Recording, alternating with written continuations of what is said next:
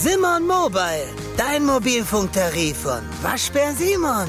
Sim, sim, sim, Simon. Pocha Talk, der Korea Podcast. Hallo und herzlich willkommen zu Pocha Talk, der Korea Podcast mit Lisa und Delilah. Willkommen zurück. Dieses Mal ein wenig, wie soll ich sagen, News Edition. Ihr habt schon mal so ein bisschen, als wir nach Feedback gefragt haben, gesagt, hey, das wäre cool, wenn ihr über aktuelle Nachrichten sprecht, aktuelle Themen. Aber wir produzieren ziemlich viel vor, weil wir an sich eigentlich eher tiefere Themen haben. Wir haben True Crime, wir haben Geschichte, Gesellschaftliches. Das ist ein bisschen schwierig, dann up to date euch Nachrichten vorzutragen, weil das natürlich, ja, wie soll ich sagen, halt nicht immer easy up to date zu bleiben. Was wir natürlich immer machen, ist, dass wir am Ende des Jahres so einen Nachrichtenrückblick machen. Wer wirklich Interesse dann an sowas hat, dann kriegt ihr auch mit, was ist eigentlich in Korea passiert. Aber wir dachten uns jetzt, aktuell gibt es einen Skandal in Korea. Und es ist nicht nur an sich interessantes Thema für Korea, sondern auch, weil es einige von euch betroffen hat. Und deswegen dachten wir es eigentlich, wäre es angebracht, das so ein bisschen heute mal ins Rampenlicht zu rücken. Und wir haben dafür sogar später noch einen besonderen Interviewgast. Lisa, worum geht es heute? Ja, und zwar geht es heute um das Jamboree World Scout Festival. Also ein Pfadfinder-Festival, das hat nämlich in diesem Jahr vom 1.8. bis zum 12.8.2023 also in Korea stattgefunden und also ich muss jetzt tatsächlich sagen, ich habe davon noch nie gehört, obwohl es eine wirklich langjährige Veranstaltung ist. Warst du denn bei den Pfadfindern? Nein, okay. also ich, ich habe mich, glaube ich, für alles interessiert, außer für die Pfadfinder, als ich jung war. Ich weiß nicht, wie war das bei dir? Als ich jung war, hatte ich total FOMO. Meine Nachbarin, die eine gute Freundin von mir ist, war bei den Pfadfindern und ich sofort zu meinen Eltern, ich muss auch zu den Pfadfindern. Und dann war ich bei den Pfadfindern, aber weil ich später eingestiegen bin, man ist so in verschiedenen Gruppen. Umso häufiger man geht, ist man dann ein Jahr dabei, zwei Jahre dabei, ich weiß nicht, ob du das kennst. Dann ist man so verschiedene Level. Und weil ich aber dann in einer anderen Gruppe war wie meine Freundin, habe ich keinen Bock mehr gehabt zu gehen. Ich glaube, ich habe es zwei Monate lang ausgehalten. Ja, das war meine Pfadfindererfahrung. Ich denke an sich ist es cool, macht bestimmt Spaß. Ähm, ich war halt nur eher so ein FOMO-Kid als ein Kind, das wirklich jetzt vielleicht mit, mit Herz daran gegangen ist an die Sache. Ich denke, das ist aber der, der maßgebliche Grund, warum da viele eintreten, ehrlich gesagt, weil die Freunde das auch machen oder alle im Dorf machen das oder so und dann machst du das halt auch, ja, realistisch, ne? Naja, anyway, also Pfadfinder, tolle Institution. In Deutschland ist es meistens auch verknüpft mit Kirchen oder Gemeinden. Ne? Jamboree ist ein weltweites Scout-Festival, denn ja, Pfadfinder gibt es tatsächlich auf der ganzen Welt. Äh, das diesjährige Festival in Korea hat stattgefunden unter dem Motto Draw Your Dream und hat wirklich insgesamt 45.000, nee, 50.000 Pfadfinder nach Korea gelockt. Was ist denn das Jamboree an sich? Jamboree, das Wort bedeutet eigentlich sowas wie großes Zeltlager, ja, also in der Pfadfindersprache. in der Pfadfinder, im Pfadfinder-Slang, in dem wir halt nicht so drin sind. Das Festival findet alle vier Jahre statt und zwar immer in einem anderen Land und auch in, möglichst immer in einem anderen Kontinent. Also zum Beispiel jetzt war es, wie gesagt, ja dieses Jahr in Korea. Das wird jetzt nächstes Jahr nicht nochmal in Asien sein. Ich weiß aber ehrlich gesagt nicht, wo es nächstes Jahr ist. Ich glaube, in Polen ist es nächstes Jahr. Auf jeden Fall oh, aha, okay. Äh, genau, versucht man da viel Variation reinzubringen, weil dieses Festival quasi als Idee hat, Frieden und gegenseitiges Verständnis für verschiedene Kulturen zu schaffen. Ja, deshalb soll hier eben der internationale Austausch auch gefördert werden. Und es haben teilgenommen auch jetzt in diesem Jahr in Korea mehr als 150 Länder. Das allererste Jamboree hat tatsächlich schon 1920 in England stattgefunden. Es wurde nämlich gegründet von einem Lord Robert Baden Powell. Und heutzutage wird es aber organisiert von der World Organization of the Scout Movement. Ja, also so eine internationale Pfadfinderorganisation. Also das fand ich schon wirklich spannend. Und wie gesagt, es ist bisher immer an mir vorübergezogen, aber dieses Jahr kann man nicht dran vorbei. Und was mich auch sehr interessiert hat, wie viel kostet denn sowas? Denn tatsächlich haben mein Mann und ich die ganze Zeit schon darüber gerätselt. Ist das irgendwie staatlich gefördert oder wie läuft das ab? Und ich habe also recherchiert, dass eine Pfadfinderorganisation, auch jetzt in Deutschland zum Beispiel, ja, eine nachbarschaftliche Pfadfinderorganisation ist nicht kostenfrei, ist aber auch nicht so unglaublich teuer. Es kostet irgendwie 40 Euro Beitrag im Jahr oder so, also so moderate Summen. Und dann kann man da teilnehmen. Jamboree allerdings war, fand ich jetzt relativ teuer, wobei ich da gerne unseren Interviewgast nachher nochmal hautnah befragen möchte. Denn ich habe gelesen, dass das tatsächlich bei einem Preis von 4.100 Euro lag. Man muss dazu sagen, es ist ein ganzes Paket, ja. Also da sind die Flüge dabei, da sind die, ist die Verpflegung dabei, das Essen, die Unterkunft, Aktivitäten, die dann da die jeden Tag gemacht werden und wie gesagt vom 1. bis zum 12., also auch zwölf Tage lang halt, ne. Also es ist schon umfangreich so, was natürlich auch dann damit drin ist, ja. Aber wie gesagt, es hat pro Person so um die 4000 Euro gekostet und für die Leitungen, die konnten dann natürlich auch mitreisen, ja, die Pfadfinderleitungen, die haben so um, die 3000 Euro bezahlen müssen, ja. Also schon relativ zünftiger Preis, aber wir werden nachher fragen, ob es sich gelohnt hat. So. Warum sprechen wir denn jetzt aber überhaupt über das Jamboree? Das ist ja die große Frage. Und zwar hört sich das erstmal in der Broschüre ganz nett an, anscheinend für die Teilnehmer, aber es gab wohl so ein oder die andere Kontroverse und das ein oder andere Problemchen, was während der Veranstaltung aufgetreten sind. Und das schauen wir uns jetzt erstmal an, was da so in den Nachrichten veröffentlicht wurde, die Laila. Genau, jetzt will ich euch ein bisschen vorstellen, wie sah es eigentlich aus der koreanischen Seite aus? Erst muss ich vielleicht sagen, der Ort, wo es, wo es stattgefunden hat, ist Semangüm. Semangüm ist relativ interessant, wenn man sich aus Spaß mal die Korea-Karte sich ansieht. Dann gibt es so eine Ecke, wo es so eine riesen Straße übers Meer geht. Das ist eigentlich ein Damm, der 2006 gebaut wurde, denn original war Semangüm ein Wattenmeer. Also wirklich einfach Watt, Schlamm, und eigentlich nichts, wo man drauf rumlaufen kann. Und als der Damm dann 2006 gebaut wurde, wurde dieses Wattenmeer umgewandelt in eine landwirtschaftlich und industriell genutzte Fläche im Endeffekt. Ach krass, dass das möglich ist. Ja gut, so macht man natürlich Landgewinnung. Allerdings heißt natürlich so 2006, das ist jetzt vielleicht nicht unbedingt der effizienteste Boden, um so ein Event zu halten. Also das ist einer der ersten Punkte, wo in Korea gesagt wurde, uh, da war die Planung vielleicht nicht ganz so smart, denn es gab das Jamboree wohl schon mal in Korea in den 80ern oder so. Und da wurde es auch an einem anderen Ort gehalten, soweit ich gehört habe. Aber fangen wir mal an. Also was genau ist passiert? Es wurde schon angedeutet, es gab ein Problem mit dem anderen. Und ich will euch auch mal so eine kleine Intro geben, was ihr zu erwarten habt. Es gab Wetterwarnungen, Nahrungsmittelknappheit, Überschwemmungen, Hygieneprobleme und ein Tropensturm. Also, und dazu kam die nationale Presse und das Wort, das sehr oft gesagt wurde, ist eine nationale Peinlichkeit, eine Schande, ein Fiasko, für das die Verantwortlichen bestraft werden müssen.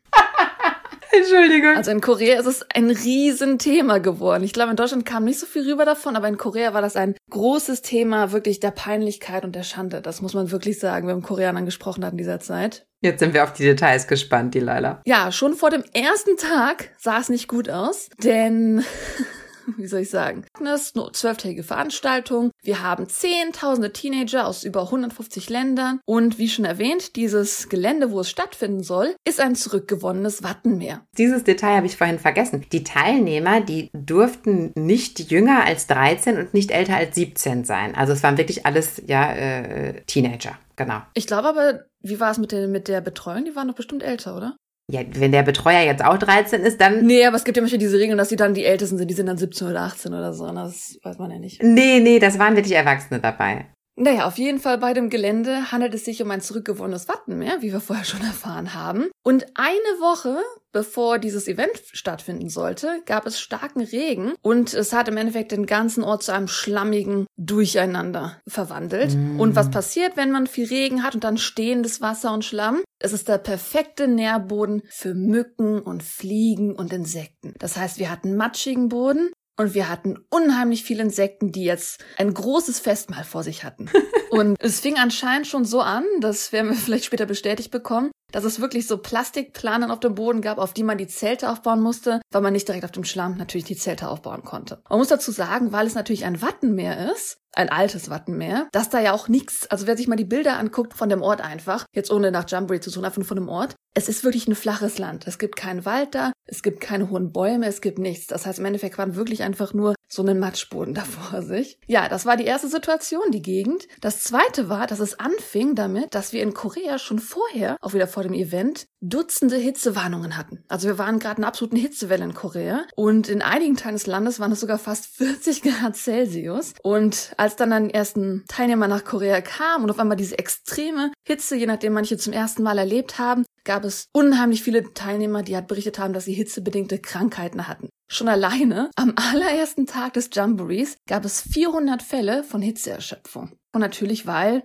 es keinen Ort gab, wo Schatten war. Es gibt keine Bäume auf dem Schlammland. Es ist halt einfach nur karges Schlammland. Dann haben sie ein provisorisches Krankenhaus dort gehabt und das war schon am ersten Tag mit Sonnenbränden, Hautausschlägen und Insektenstichen komplett überhäuft. Ja, das war erst der Anfang.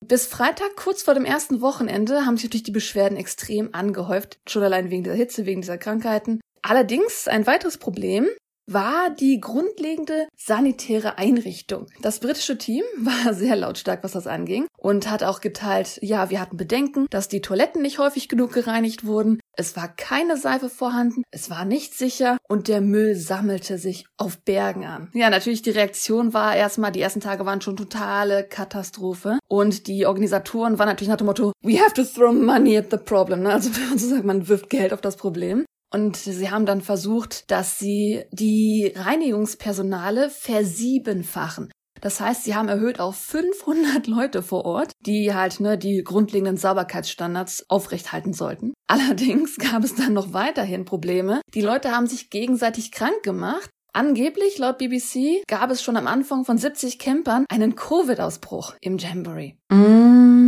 auch das noch. Also es häuft sich. Okay, das ist jetzt wirklich kritisch. es häuft sich wirklich. Wenn du da mit Fieber und Insektenstichen dann wirklich da in so einem heißen Zelt liegst und irgendwie noch nicht mal irgendwie du vernünftig duschen kannst, ist dann wirklich kritisch, muss man jetzt echt mal sagen. Mhm.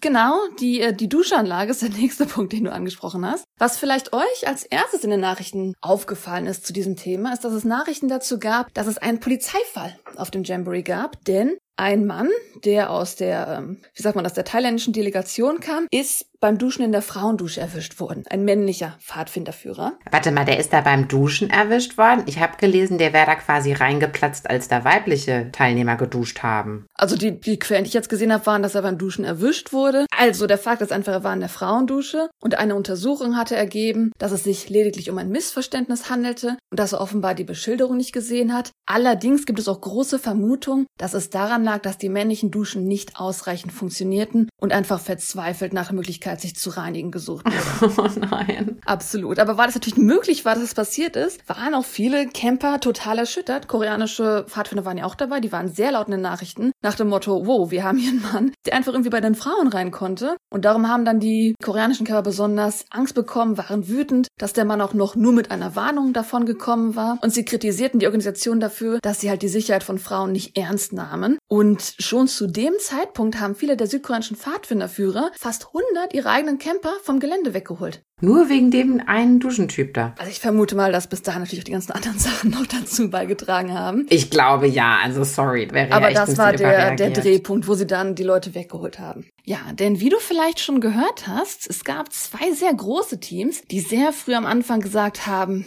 yeah, no, da haben wir gar keine Lust drauf. Dennoch, zu dem Zeitpunkt war es natürlich so, dass es in Korea schon ein großes, großes Thema wurde. Und der südkoreanische Präsident war zu diesem Zeitpunkt eigentlich im Urlaub, aber hat in der Zeit, wo er im Urlaub war, aus der Ferne wirklich panisch, hektisch versucht, irgendwie den Schaden zu minimieren, Gutmachung zu betreiben. Und ähm, weil man ja bedenken muss, ne, das ist eine, eine Veranstaltung, wo für deren Planung und die Organisatoren sechs Jahre Zeit hat. Also anscheinend sechs Jahre vor Stattfinden des Jamborees wird der Ort ausgewählt. Und das heißt, man hat sechs Jahre Zeit, um diesen, Mhm. ja, die Veranstaltung zu planen. Und das ist jetzt so total zerbricht in den ersten Tagen schon, war natürlich auch für den Präsidenten ja, ziemlich äh, blamierend. Ja, die koreanischen Medien waren dann schon sehr, sehr heiß, haben das sehr stark kritisiert und haben gesagt, wie kann man erwarten, dass ein weites, offenes Feld in der Sommerhitze, ohne Bäume, mit schlechter Entwässerung und mit den rudimentärsten Duschen und Toiletten über einen Zeitraum von fast zwei Wochen die 50.000 Menschen da aushalten kann. Mhm. Also ne, das war natürlich eine große, große Katastrophe im Endeffekt in den Nachrichten da schon. Aufgrund dieser ganzen Sachen, die jetzt natürlich sich angehäuft haben, die extremen Temperaturen, der ganze Müll, schmutzige Toiletten, Insektenbefall, hat der Präsident eine unbegrenzte Anzahl klimatisierter Busse genehmigt, die ASAP so schnell wie möglich an den Ort zu schaffen seien, damit halt die Leute sich zumindest in so einen Bus setzen konnten, der klimatisiert war und geschützt war. Und um ein bisschen Schatten geben zu können, hat man dann auch ein bisschen Militärzelte aufgestellt, wo sich dann die Leute drunter setzen können sollten. Naja, zu diesem Zeitpunkt war es allerdings so, wir hatten jetzt fünf bis sechs Tage gerade mal. Ja, wir sind in den ersten fünf bis sechs Tagen. Das ist alles passiert. Und tausende dieser Pfadfinder waren natürlich schon am Ende. Die haben sich gesagt, was hier alles passiert ist, ist too much. Und es fing an mit dem größten Team, und zwar das Team aus Großbritannien. Die hatten wohl 4000 Pfadfinder dabei in der Delegation und die haben gesagt, wir sind weg hier, wir gehen ins Hotel. Soweit ich weiß, sind die sogar hoch nach Seoul schon gefahren. Mm, in Yongsan waren die in einem Hotel, ja. Und dann ging es weiter. Ich glaube sogar die zweitgrößte Gruppe, aber auch natürlich eine große Gruppe, die dann sofort mitgezogen hat, war die Delegation der USA. Die sind auch relativ schnell abgehauen. Soweit ich weiß, sind die auch in Richtung der amerikanischen Militärbasis gegangen und haben dann da Unterschlupf gesucht. Und als nächstes Singapur und Neuseeland haben auch die gleiche Entscheidung getroffen, abzuziehen einfach. Ja, wir sind noch in den ersten, nicht mal in den ersten sieben Tagen. Das ist alles am Anfang passiert. Und äh, ja, dann kam so ziemlich der größte Schlag von allen, denn ein gigantischer Tropensturm, der am Wochenende Japan heimgesucht hatte, ist nun auf dem Weg nach Südkorea. Na, so bis dahin haben die Organisatoren gedacht, hey, wir schmeißen einfach jetzt Geld aufs Problem. Wir müssen das Ding einfach nur zusammenhalten. Wir müssen einfach nur bis zur Ziellinie kommen. Das schaffen wir schon. Aber dann die Gefahr eines, ja, bereits tödlichen Taifuns, der jetzt nun das Land treffen sollte, war natürlich das End für alle Sachen, die möglich gewesen wären. Mm. Und deswegen wurde gleich nach dem Wochenende, wo es halt Japan heimgesucht hat, die Entscheidung getroffen, alle rauszuholen aus dem Camp. Und es wurde einfach klar gesagt, der Ort, wo wir jetzt gerade die Kinder haben, ist nicht sicher. Wenn da der Taifun drüber geht, das ist viel zu gefährlich. Also müssen wir die Kinder sofort rausholen. Das kannst du dir vorstellen, was für ein Aufwand das ist diese mhm. jetzt vielleicht 40.000 Kinder da irgendwie sofort zu evakuieren, die da so schnell wie möglich rauszubekommen. Mhm. Das einerseits natürlich die Mobilisierung war unheimliche Arbeit. Tausende Busse, 270 Polizeifahrzeuge, vier Hubschrauber, nur um die Kinder da rauszubekommen. Und dann mussten sie auch irgendwo untergebracht werden. Also anscheinend mindestens 3100 Pfadfinder wurden nach Seoul geschickt, 3200 zum naheliegenden Incheon und 9000 äh, zu 25 verschiedenen Veranstaltungsorten in den nördlichen Provinzen. Das waren einfach Veranstaltungsorte wie Hotels, Universitätswohnheime, Regierungsgebäude, wirklich alles, was man irgendwie finden konnte, um möglichst schnell last minute Leute irgendwie unterzubringen. Und ja, weil das natürlich so ein extremes Chaos war, ist der südkoreanische Präsident vorzeitig aus dem Urlaub zurückgekehrt, um diese ganze Operation zu überwachen und dabei zu helfen. Man würde jetzt so denken, man hat das alles gehört, man denkt nur, ach du meine Güte, da ist ja echt einiges passiert. Aber die Pfadfinder am witzigsten mm. haben es am optimistischsten genommen. Und zwar in einer Erklärung der Weltorganisation der Pfadfinderbewegung, also das, was du gerade gesagt hast, dieses World Organization for Scouts Movement. Sie nannten das alles einfach sehr unglücklich. Very unlucky. Ein sehr nettes Wort. Und ähm, haben gesagt, dies ist das erste Mal in mehr als 100 Jahren weltweiter Pfadfindertreffen, dass wir uns solch komplexen Herausforderungen stellen mussten. Also wie positiv kann man formulieren? Wahnsinn, ja, das ist ja schon auch ein Talent. das geht noch weiter, das wusste ich nämlich auch nicht. Kennst du dieses Internet-Meme Bear Grylls, dieses Improvise, Adapt, Overcome. Kennst du den Kerl? Ja, ja, ich glaube ja. Das wusste ich nicht. Das ist der Chief Scout. Ach. Aber der ist halt dafür bekannt, dass er halt natürlich eigentlich diese Survival-Videos macht, diese Überlebenskünstler-Videos, mm -hmm. wo er halt, ja, bekannte Sachen macht. Und er hat literally auch gesagt, ja, wir werden improvisieren, uns anpassen und überwinden. Das hat wieder seinen Spruch da rausgehauen. Und äh, hat ganz klar gesagt, eine Sache bei Scouts ist, dass es darum geht, Kindern Resilienz beizubringen. Und ich denke, dass dies genau das ist. Das ist das wahre Leben. Also Optimismus pur auf der Seite. Naja, aber ein bisschen hat er auch recht. Die machen hier irgendwie einen auf Naturburschenverein. Also da muss man jetzt aber auch wirklich mal ein bisschen äh, resilient sein. Aber ganz ehrlich, du Kinder, also oder beziehungsweise Jugendliche. Ja, aber das Smarte am Naturburschen sein ist ja auch, dass man sich den guten Ort aussucht, wo man schon ein bisschen Vorplanung dabei hat und nicht das Schlammbad nimmt. Ja, eigentlich schon. eigentlich schon. Also ich glaube ja, Hauptsache man hat Spaß, oder? Wenn man irgendwie, wenn man irgendwie jung ist. Statt Campen war es jetzt eher ein urbanes Jamboree, denn ja, die Kinder sind ja in die Städte gezogen worden. Das heißt, man hat jetzt eher die Zeit gehabt, Sehenswürdigkeiten zu besichtigen in den südkoreanischen Städten. Und ja, die südkoreanische Regierung hat ein bisschen gehofft, dass sie die Veranstaltung dennoch irgendwie kippen können, dass sie ein glückliches Ende geben können. Also haben sie entschieden, wir geben der Abschlusszeremonie des Jamborees das Seoul World Cup Stadium und anschließend werden wir ihnen auch ein K-Pop-Konzert schenken. Ach, das wurde spontan initiiert. Das wurde spontan initiiert, total krass, oder? Ach, das war mir gar nicht bewusst. Ich dachte, das wäre von Anfang an einer. Ich meine, hallo, es kostet auch 4000 Euro, da kann man schon mal ein K-Pop-Konzert erwarten. ich dachte, das wäre, das wäre einer der ganz normalen Programmpunkte gewesen. Nee, das wurde Krass. initiiert, um irgendwie die Situation zu retten. Denn es ist nicht ganz jetzt, wie soll ich sagen, das Ende. Ne? Also, wie gesagt, es ist ein großer, großer Skandal geworden. Es hat da mehrere Punkte dazu. Einerseits, die koreanischen Medien haben sehr stark mitgezogen, haben gesagt, also die Köpfe der Regierungschefs, die haben zu rollen, nach dem Motto so French Revolution. Mm. Weil einfach gesagt wurde, es war alles vorhersehbar, mm. es war vermeidbar. Ja, manches schon, ja. Und äh, sie hatten so viel Zeit, so ein wichtiges Ereignis zu planen und haben stattdessen einfach das Geld verschwendet, wo es hätte nicht verschwendet werden müssen. Im Endeffekt mussten dann sogar die nationalen Pfadfindergruppen ihre eigenen Reserven anpacken, um irgendwie die Kosten zu decken, die natürlich entstanden sind. Und wir schon erwähnt haben, die Teilnahme ist ja schon ziemlich, ziemlich teuer. Ja, das ist je nachdem vielleicht halt langfristig finanzielle Auswirkungen, die jetzt vielleicht nicht die beste Erinnerung mit sich tragen, je nachdem, wie es ausgegangen ist. Ja, aber das ist ja die große Frage. Wer hat ist denn tatsächlich dafür aufgekommen für diese ganzen Umstrukturierungen, die man halt während des Festivals dann noch vornehmen musste? Also wie gesagt, die Regierung in Korea hat Geld drauf geworfen, die Organisatoren und die nationalen Pfadfindergruppen. Also im Endeffekt hat jeder Probleme jetzt gehabt am Ende. Ja, aber die nationalen Pfadfindergruppen das sind ja im Endeffekt Privatleute, die da ihre Beiträge zahlen. Ne? Also die Kassen sind da jetzt sicherlich nicht gefüllt gewesen mit 100.000 Euro bei denen. Wahrscheinlich nicht. Mm. Deswegen kann es sein, dass es langfristig nicht spaßig ist, diese Veranstaltung, die jetzt stattgefunden hat. Und deswegen will ich ein bisschen über die koreanische Reaktion sprechen. Das haben wir schon öfters angesprochen. Es gibt wirklich ein allgemeines Gefühl der im Englischen sagt man Embarrassment. Peinlichkeit, Schande, Scham, Verlegenheit.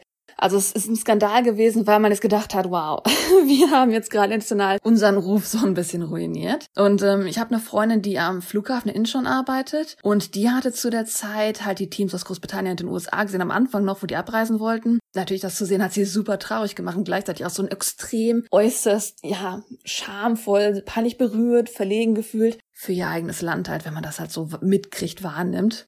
Und äh, es ist halt auch natürlich auf höheren Leveln, also für die koreanische Regierung besonders, ist es halt auch ähm, sehr sorglich, denn an sich, Korea war in der Vergangenheit Gastgeber vieler erfolgreicher Veranstaltungen. Mhm. Wir haben die Olympischen Spiele 88, die Weltmeisterschaft äh, für Fußball in 2002, Stimmt. die Olympischen Winterspiele 2018.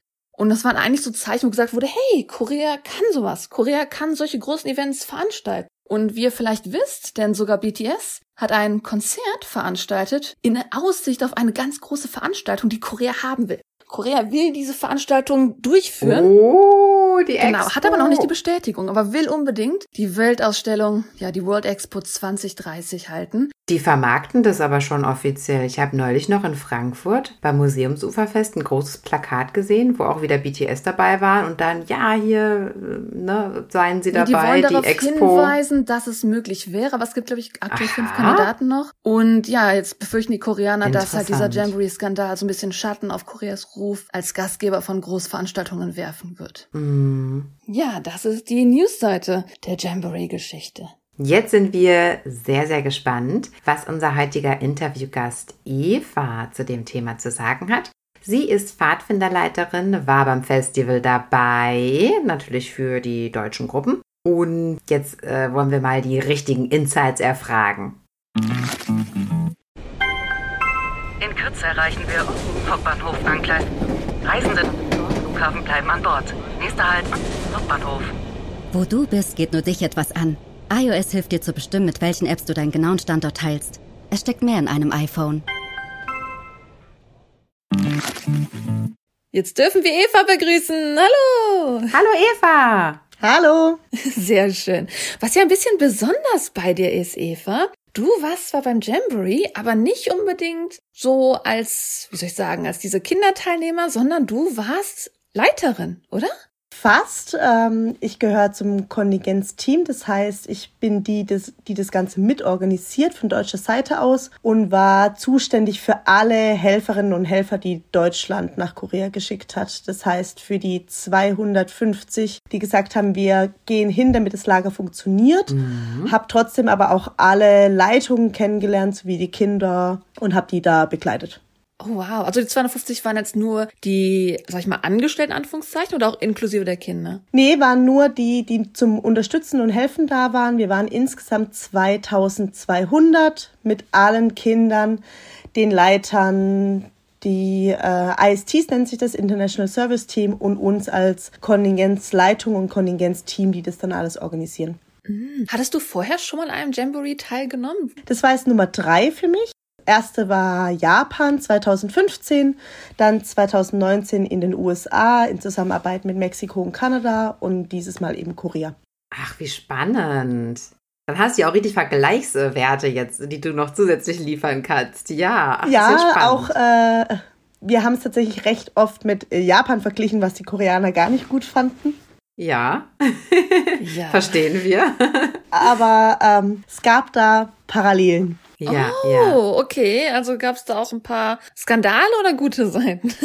Erstmal, erstmal möchten wir gerne wissen, wie war es denn überhaupt? Erzähl doch jetzt erstmal, bevor wir schon mit dem Negativen anfangen. Um, wie war's? Ähm, es, es war sehr durchwachsen, nennen wir es jetzt mal. Äh, es hatte sehr große Startschwierigkeiten. Äh, wir waren vor den Kindern auf dem Platz, schon wesentlich vor den Kindern. Oh. Ich bin selber am 28. auf dem Platz gefahren. Aha. Alle Helfenden kamen am 29. um die normalerweise für so Trainings und für die ersten gucken, dass alles auf dem Platz passt, äh, dass man die Schulungen hatte, damit dann, wenn die Kinder auf den Platz kommen, alles soweit mhm. bereit ist. Und im deutschen Fall, da wir mit besonderen Zelten fahren, dann auch um Zelte aufzubauen und ähnliches, da hat es schon direkt angefangen, dass einfach vieles noch nicht stand, was normalerweise stehen sollte von Veranstaltungsseite her, was es ein bisschen schwierig gemacht hat. Plus, dass 29., am 30., auf einer von beiden Tagen ein sehr großer Regenfall kam und das hatten wir davor schon immer wieder gesehen, dass es ja in Korea sehr stark geregnet hat und dass der mm. Platz auch mehrfach überflutet war. Vor allem im Mai war das der Fall und da haben wir sehr viele Videos auch gesehen gehabt und waren schon sehr gespannt darauf, wie der Platz wohl aussehen wird. Der war zu dem Zeitpunkt relativ trocken und dieser Regenfall hat uns einmal kurz das komplette Lager wieder unter Wasser gesetzt, wo dann auch Pumpen und ähnliches nötig waren. Mhm. Nur dass die Pumpen nicht gelaufen sind, weil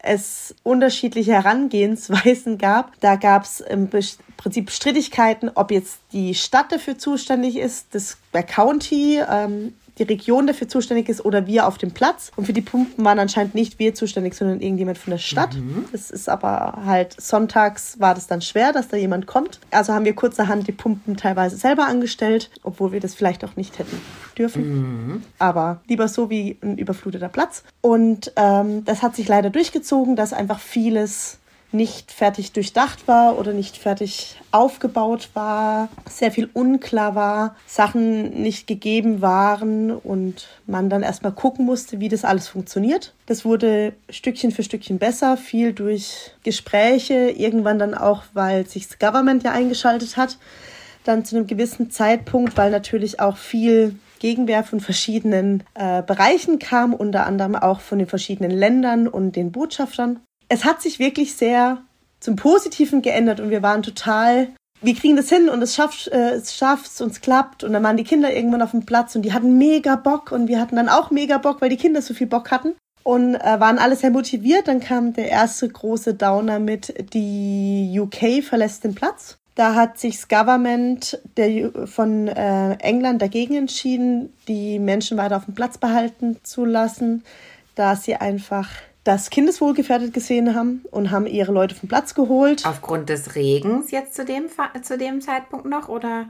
Zu dem Zeitpunkt auch teilweise, weil der Taifun schon absehbar war. Ah, Den ja. hatten wir auch durchweg im Blick, aber auch einfach die ganzen anderen Umstände, also so Sachen wie Essen, was mal zu viel war, mal zu wenig war, für Allergiker überhaupt nicht richtig ausgezeichnet war, vegetarisch und vegan oder so Besonderheiten wie eben Glutenintoleranz oder so einfach schwer zu handeln war, dann Halal und Koscher auch ein großes Problem war, wo wir einfach gesehen haben, dass das mit der koreanischen Kultur einfach manchmal ein bisschen schwierig ist, dass die einfach da nicht so arbeiten, wie wir Europäer arbeiten. Das hat es schwer gemacht, dann teilweise auch die hygienischen Bedingungen, die zu Beginn nicht wirklich gegeben waren, so wie auch es einfach unglaublich heiß war. Es war unglaublich, unglaublich heiß und es gab Ja. wenig Schatten, es gab zwar genügend Wasser, aber einfach Ausruhmöglichkeiten waren nicht wirklich gegeben, was es schwer gemacht hat.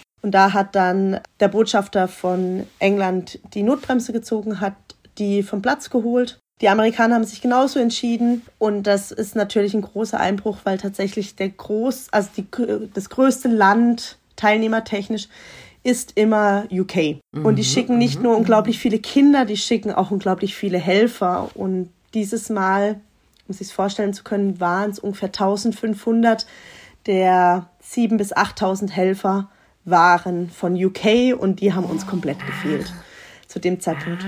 Das ist auch relativ interessant, weil wir haben natürlich auch viele unserer Zuhörer waren wirklich bei diesem Jamboree dabei, nicht unbedingt als Leiter, sondern auch als Teilnehmer, einfach haben ihre Kinder geschickt zum Beispiel. Da haben wir ab und zu halt natürlich auch Sachen gehört und einer hatte gesagt, ja, im Endeffekt haben sie es doch äh, überwunden, aber sie waren ein bisschen enttäuscht, dass viele Veranstaltungen ausgefallen sind, wie Paragliding zum Beispiel.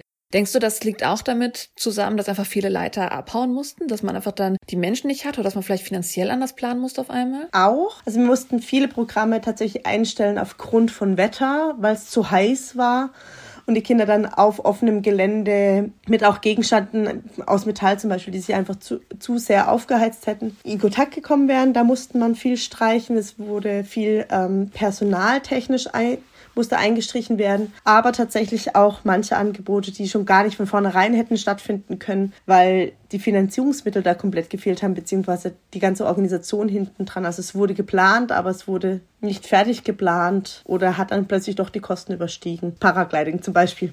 Okay, dazu erstmal zwei Fragen. Jetzt eine ganz doofe Frage, sorry, aber was macht man denn eigentlich bei so einem Jamboree? Wahrscheinlich nicht den ganzen Tag im Zelt sitzen und, äh, und Chips essen, ne? sondern was macht man da eigentlich? Ähm, Im Prinzip kann man sich vorstellen wie ein ganz großes Zeltlager, nur halt nicht mit der Gruppe von 20, sondern mit der Gruppe von im Schnitt um die 50.000 sind also auf so einem Jamboree da. Und dann macht man tatsächlich klassisches Zeltlager in Anführungszeichen. Man hat seine Ja. Gruppe, seine Unit, bestehend aus 36 Kinder und vier Leiter, die dann aufgeteilt werden in Patrols, in Kleingruppen, die zu verschiedenen Programmen Aha. zugeteilt werden. Und dann gibt es jeden Tag ein unterschiedliches Programm, abhängig davon, wie die Gruppe zugeteilt ist. Es gibt On-Site, also auf dem Platz Programme in verschiedenen Bereichen von wirklich Activities, äh, die körperlicher Natur sind, ver- verschiedene Spiele, in den, von einem Sprungturm runterspringen, Flying Fox, Kletterwand, solche Aktivitäten. Dann gibt's immer etwas im technischen Bereich in der Regel, wo man dann Funken zum Beispiel macht oder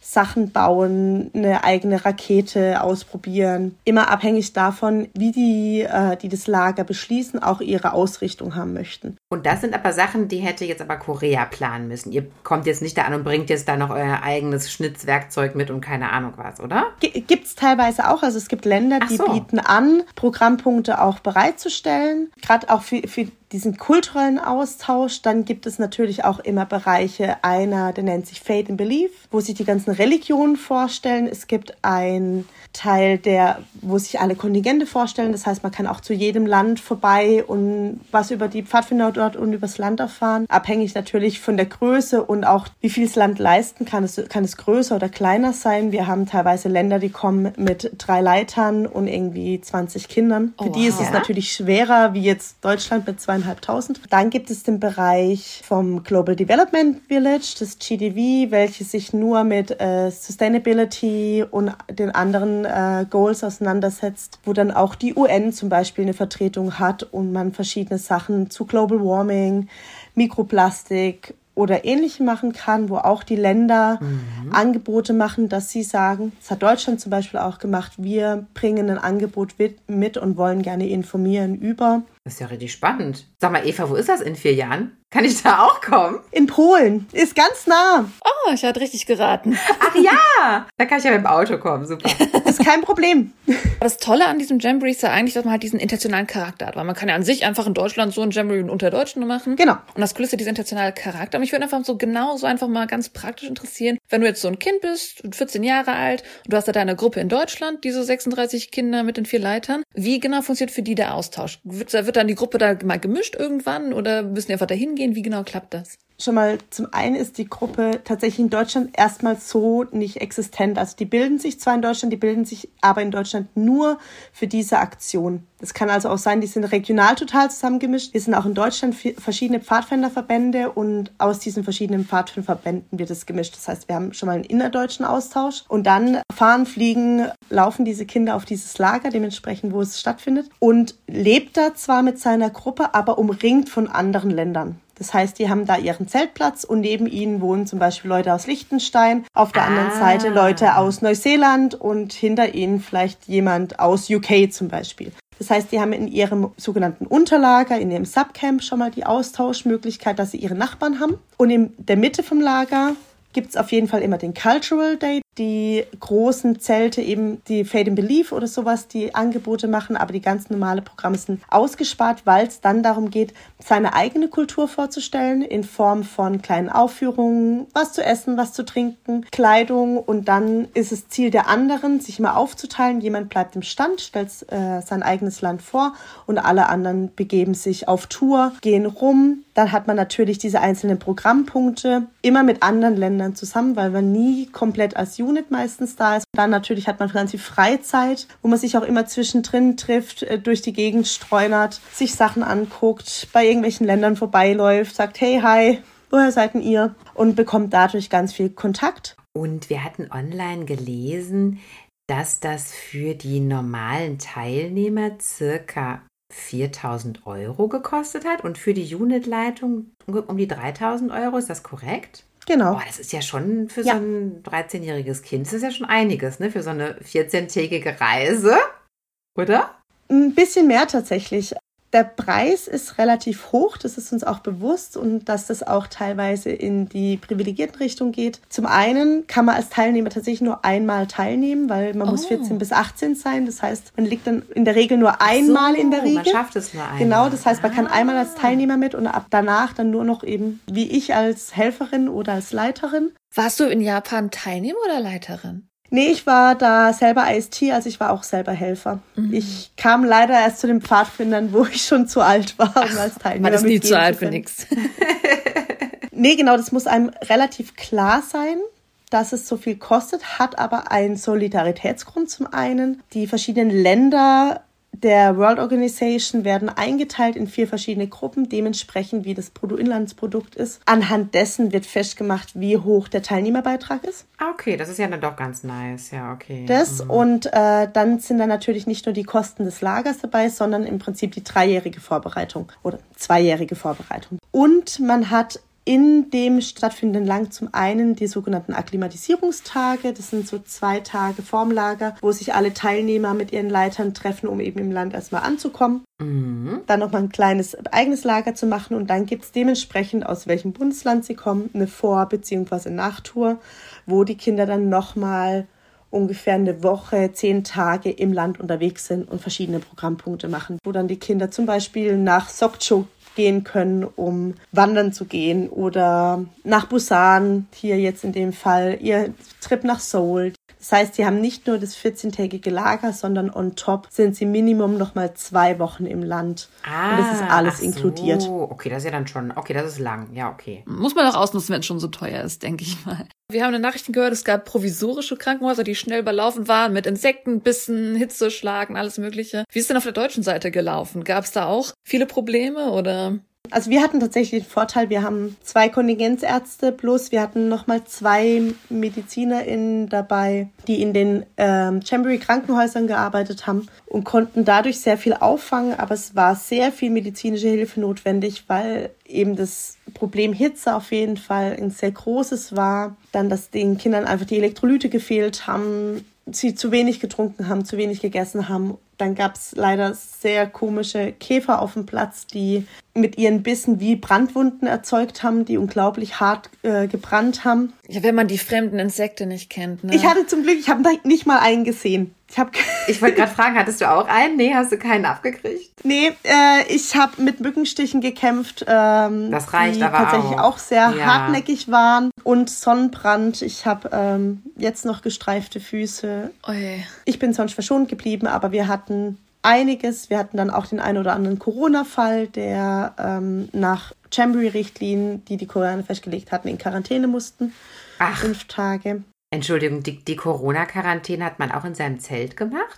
Äh, nee, da wurde man in ein, ich möchte es nicht Hotel nennen, aber es war im Prinzip eins. Äh, man wurde in eine Unterkunft gebracht, in der man sich dann fünf Tage in Isolation befunden hat. Das war alles im Preis inbegriffen sozusagen. Wie viele Leute hat das denn betroffen? Wie viele Leute mussten das machen? Bei uns zum Glück nicht viele, aber auf die 50.000 gesehen waren es dann doch schon einige. Okay. Ja gut, immerhin wurde es geboten. Wie war das denn? Ich sag, wir haben ja gehört, die Großbritannien ist abgehauen, USA ist irgendwann zurückgezogen. Wann war denn der Zeitpunkt für Deutschland? Habt ihr gewartet bis zum Taifun, wo ihr abreisen musstet? Oder gab es da schon andere Punkte, wo ihr gesagt habt, "Hm, wissen wir nicht? Es gab immer mal wieder das Gespräch, ähm, wie sieht's aus? Es gab auch diverse Exit-Pläne, die schon vorab besprochen wurden, dann auch, wo wir ähm, ein passendes, also ein Krisenteam dann auch hatten, haben aber eigentlich gesagt, weil wir eben gesehen haben, es verbessert sich, sie geben sich wirklich Mühe und wo, ab da, wo das Government dann auch drin war, man plötzlich gesehen hat und dann kamen wirklich ganz viele Militärangehörige, die unglaublich viel in kurzer Zeit aufgebaut haben, uns zur Verfügung gestellt haben, haben wir dann gesagt, nee, wir bleiben. Ähm, und nicht nur wir haben das gesagt, sondern auch die anderen zwei großen Kontingente neben uns, Schweden und Holland. Und wir haben gesagt, wir ziehen durch. Man nimmt den Kindern halt ihre ganze internationale Erfahrung über diese zwei Jahre hingespart haben, sich darauf gefreut haben, das vorbereitet haben, das wollten wir denen nicht nehmen. Hatten natürlich trotzdem den Taifun durchweg im Blick, hatten da immer wieder auch Kontakt mit anderen Bereichen, haben geguckt, haben aber gewartet, bis das Government von Korea im Endeffekt entschieden hat, wir reisen ab. Wir waren auch eigentlich ziemlich enttäuscht allesamt, weil wir eben gemerkt haben, wie sehr sich's ändert und wir alle, sei es Kind, sei es Leiter, sei es Helfer, richtig motiviert war, hier jetzt das Ding weiter zu rocken. Aber dann war der Moment, wo es uns tatsächlich ja aus der Hand genommen wurde und gesagt wurde, okay, ihr müsst jetzt vom Platz runter. Im Nachhinein war es bestimmt die richtige Entscheidung. Wir sind später nochmal über den Platz gefahren. Das sah nicht ohne aus. Okay. An welchem Tag war das dann genau? Das war, was war dann der Abreisetag? Der neunte war der Abreisetag. Der Dienstag, oder? Der neunte, also drei, drei Tage Ge- quasi vier. haben dann gefehlt. Oder vier. Neunter, zehnter, elfter, zwölfter. Ja, ja. Hattest du gehört, dass der Präsident eigentlich im Urlaub war und sofort zurückgekommen ist, um das zu übersehen? Also das ist wirklich, was die da veranstaltet haben, ist unfassbar. Ja, und dann auch, ähm, wir wurden ja dann in verschiedensten Weisen untergebracht, sei es in Dormitories von Universitäten, die zu dem Zeit noch leer waren, Schulen, Sporthallen, alles Mögliche, selbst Hotels wurden dann benutzt, damit man untergebracht wurde. Und da kam es dann drauf an, wie viele Länder wurden im Prinzip dort untergebracht, wo wir untergebracht waren. Da, wo ich untergebracht war, war es eher gering. Mit uns zusammen war nur Island da und die andere Hälfte der Deutschen, die hatten etwas mehr Austausch. Die waren auch in der Uni dreiviertel Stunde weg von uns. Aber man hat es trotzdem irgendwie versucht, das international wenigstens ein bisschen möglich zu machen. Es wurden auch wirklich von Korea aus Angebote dann erzeugt und gebracht. Wir kamen in der Uni unter, die hat, hat uns ein Konzert dargeboten mit Tänzern und Sängern. Das war unglaublich. Eine Taekwondo-Show am nächsten Tag. Ach, wie süß. Eine Fahrt. Wir waren in, in Suwon und durften da dann ähm, den Palast besichtigen, einen Tempel besichtigen. Also die haben wirklich versucht, uns mega Programm zu bieten und ich habe auch von ganz vielen anderen Ländern mitgekriegt, dass die großartiges Programm hatten, sei es kulturell oder wirklich dann plötzlich sportliches. Da wurde alle Hebel in Bewegung gesetzt, dass da irgendwas geht. Toll. Es gab am Ende dann noch die Closing Ceremony, die hat ja im World Cup Stadium in Seoul stattgefunden. Das ist ja auch erstaunlich, wie die das so last minute alles nochmal zusammengeholt haben, dann so perfekte Sachen bieten wollten, oder? Gerade diese Closing Ceremony dann. Ja, wohl die auch tatsächlich ein bisschen schwierig dann war. Gut, 50.000 Menschen mal geschwind nach Seoul schaffen, äh, war einfach ein ähm, Ziel, was sehr schwierig war. Dann haben sie ja versucht, das mit einem riesigen K-Pop-Konzert auch noch ein bisschen ins rechte Licht zu rücken. Für uns als Pfadfinder und Pfadfinderinnen war es sehr schade, weil dieses Besondere, diese Closing und dieses Weitergeben des Stabes, ähnlich wie bei Olympia, an das nächste Ausrichterland. Ah, da gibt es so eine Zeremonie. Okay, sorry, ja, du musst uns ein bisschen ins Boot holen. ja, also man kann es tatsächlich unglaublich mit Olympia Ach, ja, vergleichen. okay. Es hat so den gleichen, den gleichen Flair. Und da hat man eben die große Opening Ceremony und normalerweise auch eine große Closing. Und die Closing war leider sehr, sehr kurz, weil sie eben beschlossen haben, wir sollen alle mit einer guten Erinnerung weggehen und haben dann dieses riesige K-Pop-Konzert aufgezogen. Was für mich als K-Pop-Fan großartig war. Wer war da eigentlich auf der Bühne? Komm, Details jetzt. Das müssen wir nochmal kurz klären. Wer ist da aufgetreten? Das würde unsere Zuhörer auch sehr interessieren, glaube ich. Ich glaube, ich glaube, ja. Sehr, sehr, sehr Erzähl. viele. Mamamoo zum Beispiel. Mama Mu zu zweit oder zu viert? Zu viert. Das soll aber auch sagen, halt, dass die halt auch gekommen sind, die sind dann alle spontan für dieses Konzert gerufen worden. Also auch aus der Sinne ziemlich cool. Okay, was noch?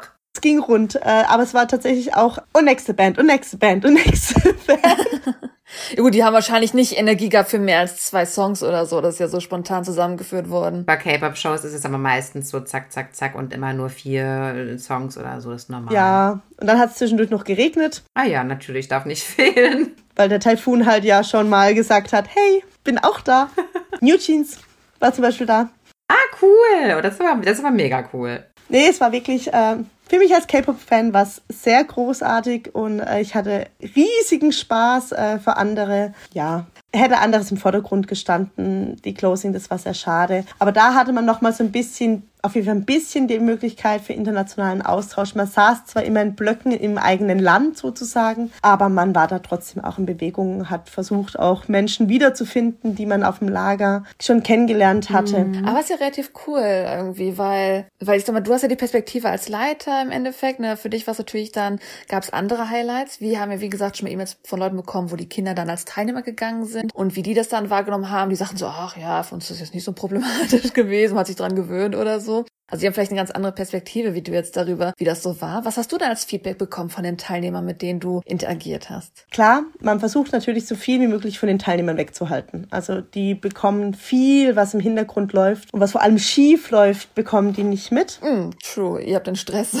die haben Und das Spaß. ist auch das ganze Ziel dahinter. Die sollen ihr Riesenerlebnis haben. Da hatte man tatsächlich aber auch alles von ähm, Kindern, die einfach überfordert waren mit der ganzen Situation, wo man dann auch teilweise die Reißleine ziehen musste, aber auch Kinder, die ein großartiges Erlebnis hatten, die super Stories erzählt haben. Ich muss jedes Mal dran denken, äh, es gibt einen Jungen, der hat ein TikTok-Video gemacht, dessen Ziel war es, möglichst viele Länder zu finden und mit denen Selfies zu machen. Und hat alle Selfies hintereinander gereiht. Es ist ein großartiges Video, es wurde von unserem Weltverband sogar geteilt. Solche Aktionen war dann schon wirklich cool. Oder wenn ich dann da Fotos gesehen habe, gerade wo es dann auf ihrer Nach- oder Vortour unterwegs waren, alle schick in Hamburg im Tempel, äh, im Palast oder wir hatten sogar die Situation, jeder von unseren Gruppen hat einen Temples Day gemacht. Das haben wir organisiert. Und wir hatten sogar eine Gruppe, wo sich acht Jugendliche vom Mönch den Kopf haben rasieren lassen. Nein, das ist ja. Das ist einfach ein Schock, wenn sie nach Hause kommen.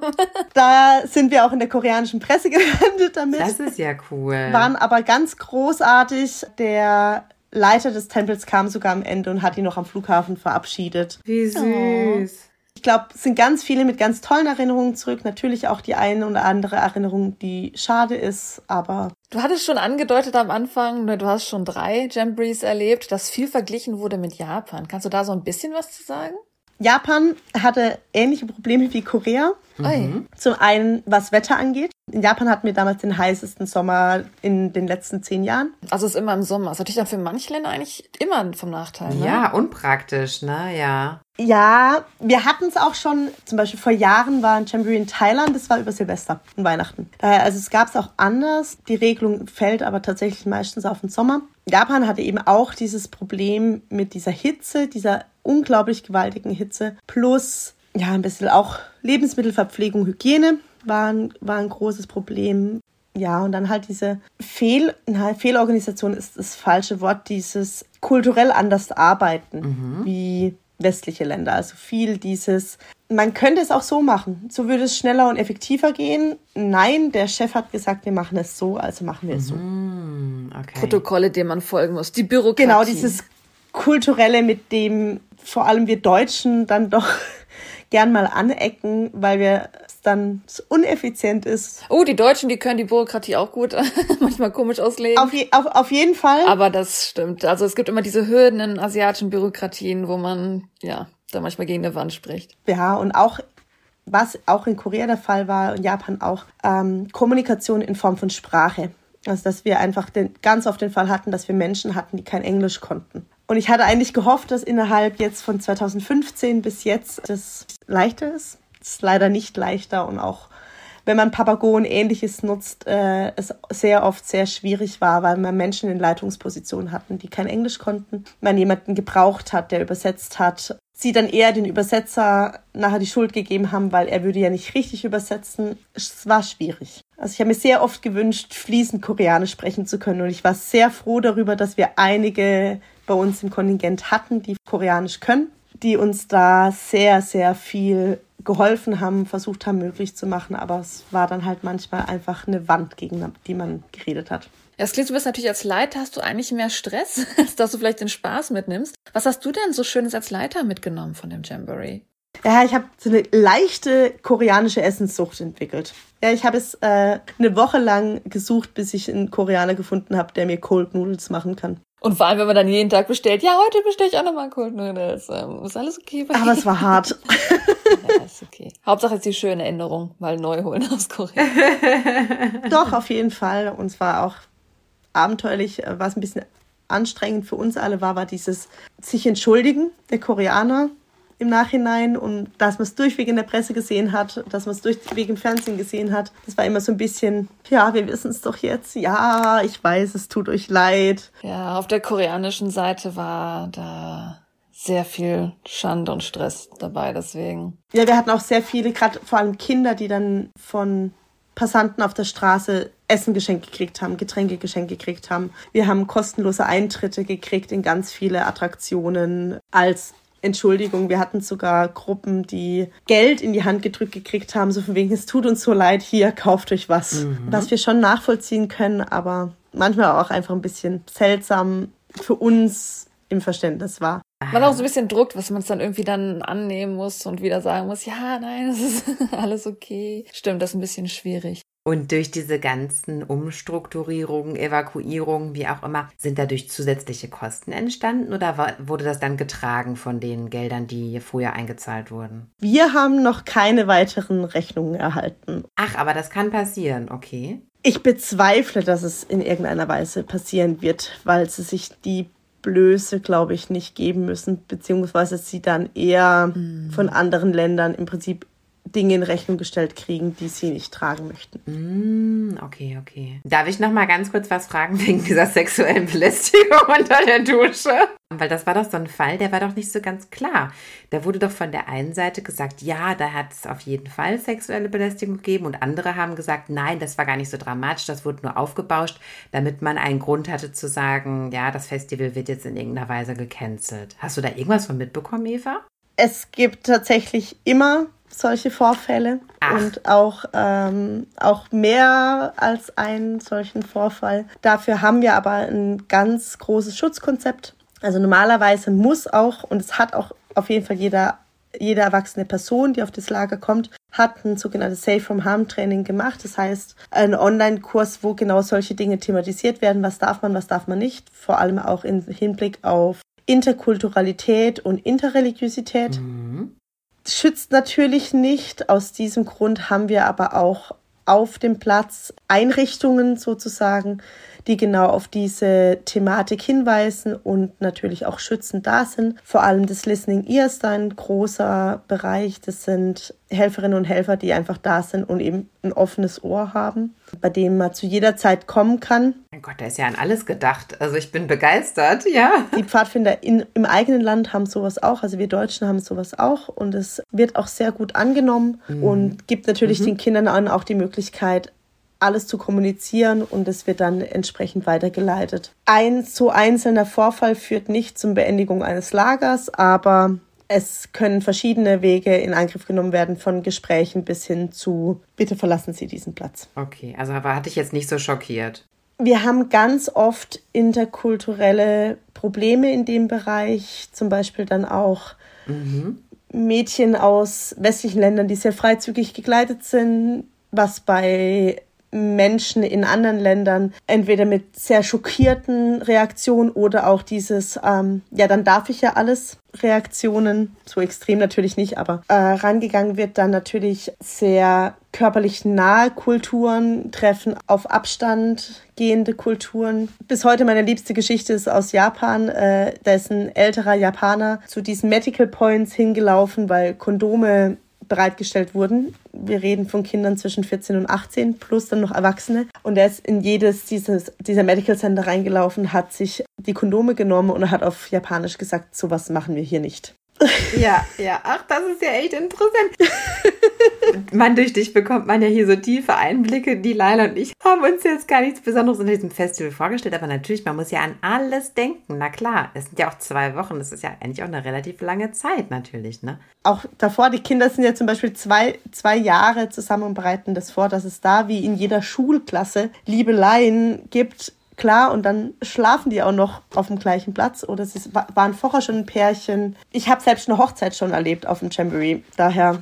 Also jetzt so zum Ende, ne, du hast so die Jamborees so miterlebt. Was denn etwas, was wir nicht bedacht haben, was du für dich wichtig ist oder was du so Leuten vielleicht auf dem, mit, auf den Weg mitgeben wollen würdest, so den Zuhörern? Jamboree ist eine Möglichkeit, andere Kulturen auf eine ganz andere Weise kennenzulernen wie einen klassischen normalen Urlaub. Diese Chance sollte man nutzen, egal wie alt man ist. Man sollte sich darauf einlassen, egal wie fremd einem die Kultur am Anfang scheint. Es entwickeln sich auf jeden Fall großartige Erlebnisse daraus, Erfahrungen, Stories, die man erzählen kann und teilweise Freundschaften, die ein Leben lang halten. Wie schön. Sehr schön. Vielen Dank, liebe Eva. Ähm, es war ganz, ganz toll, wirklich so detaillierte persönliche Einblicke zu bekommen. Danke, dass du die Zeit genommen hast. Immer gern. Vielen, vielen Dank, dass du dabei bist. Ja, dass du dabei warst. Ähm, liebe Zuhörer, wenn euch das gefallen hat, wenn ihr noch weitere Fragen dazu habt, wir leiten auch gerne noch Fragen an Eva weiter im Nachhinein, äh, dann besucht uns auf Instagram oder auch auf YouTube und schaut auf jeden Fall vorbei auf pottertalk.de. Ja, damit wünschen wir euch noch einen wunderschönen Morgen, einen wunderschönen Tag, einen wunderschönen Abend. Tschüssi. Tschüss, Anjong. Eva, sag auch mal Anjong.